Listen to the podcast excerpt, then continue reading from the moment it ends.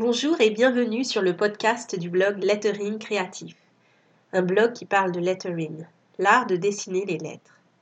Sur le blog, je partage ma passion avec des tutos et des pas à pas de différents styles.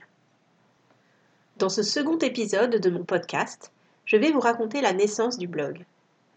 On me demande souvent comment je l'ai lancé, pourquoi ce thème, si je fais du lettering depuis longtemps, etc. Déjà, il faut savoir que je suis créative dans l'âme. J'ai toujours dessiné, je suis passionnée de couleurs et je fais aussi de la photographie, d'où mon goût pour le visuel et la composition. Mais le lettering tel que je le pratique aujourd'hui, cela vient de ma découverte du bullet journal. Collectionneuse de carnets, j'ai toujours adoré noter tout un tas de choses. Mes pensées, mes croquis, mes listes de courses ou de choses à faire. En découvrant la méthode du bullet journal, j'ai enfin pu organiser tout cela. En quelques mots, le bullet journal permet de rassembler au même endroit mon agenda, mes listes, mon journal de bord, mes idées et tant d'autres choses. Je tiens un bullet journal depuis 2017 et j'en suis à mon quatrième. Mon premier bullet n'était pas du tout décoré et c'est l'année dernière que je me suis mise au lettering pour avoir des pages plus agréables à créer et à consulter. C'est là que ma passion est née. J'ai rapidement choisi ce thème comme thème de blog pour devenir artiste professionnel. Je voulais partager mes découvertes créatives et gagner en visibilité sur le sujet. Blogueuse depuis de nombreuses années sur un autre blog mode, beauté, lifestyle, ce support m'était familier. Il fallait maintenant trouver un nom, première étape indispensable.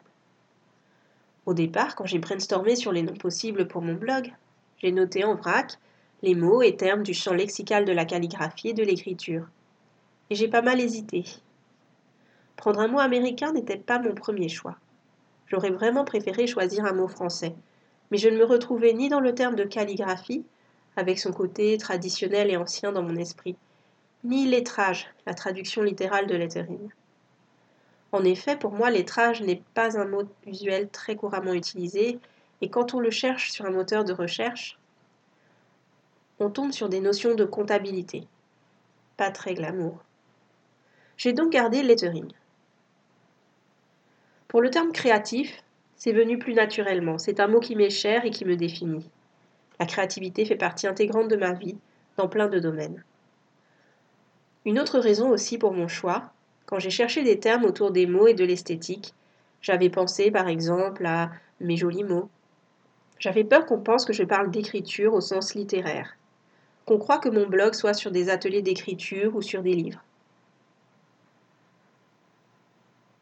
Aujourd'hui, je dirais que j'assume ce nom même si ce n'est pas parfait, et en plus du blog, j'ai créé ce podcast ainsi qu'une chaîne YouTube qui montre mes tutos vidéo. Je suis contente en tout cas de découvrir ces nouveaux médias dont le mode de consommation est différent. Et mon objectif pour tout ça finalement reste le même, partager ma passion et la rendre accessible au plus grand nombre. N'hésitez pas d'ailleurs à me dire par quel biais vous avez connu lettering créatif et quel est le support que vous préférez. Faites-moi part de vos attentes, des sujets que vous voudriez voir développés. Cela m'aide à trouver de nouvelles idées et à créer un contenu qui réponde à vos besoins. Vous pouvez suivre mon actualité sur les réseaux sociaux. Je suis très présente sur Instagram par exemple. Et pour les Parisiens, je donne de temps en temps des ateliers. Toutes les dates sont sur mon blog dans la rubrique Atelier. Dans le prochain épisode, j'aborde la question du style. Est-ce un but en soi de trouver son style? Quel est mon style? Comment le trouver? Donc je vous retrouve très bientôt.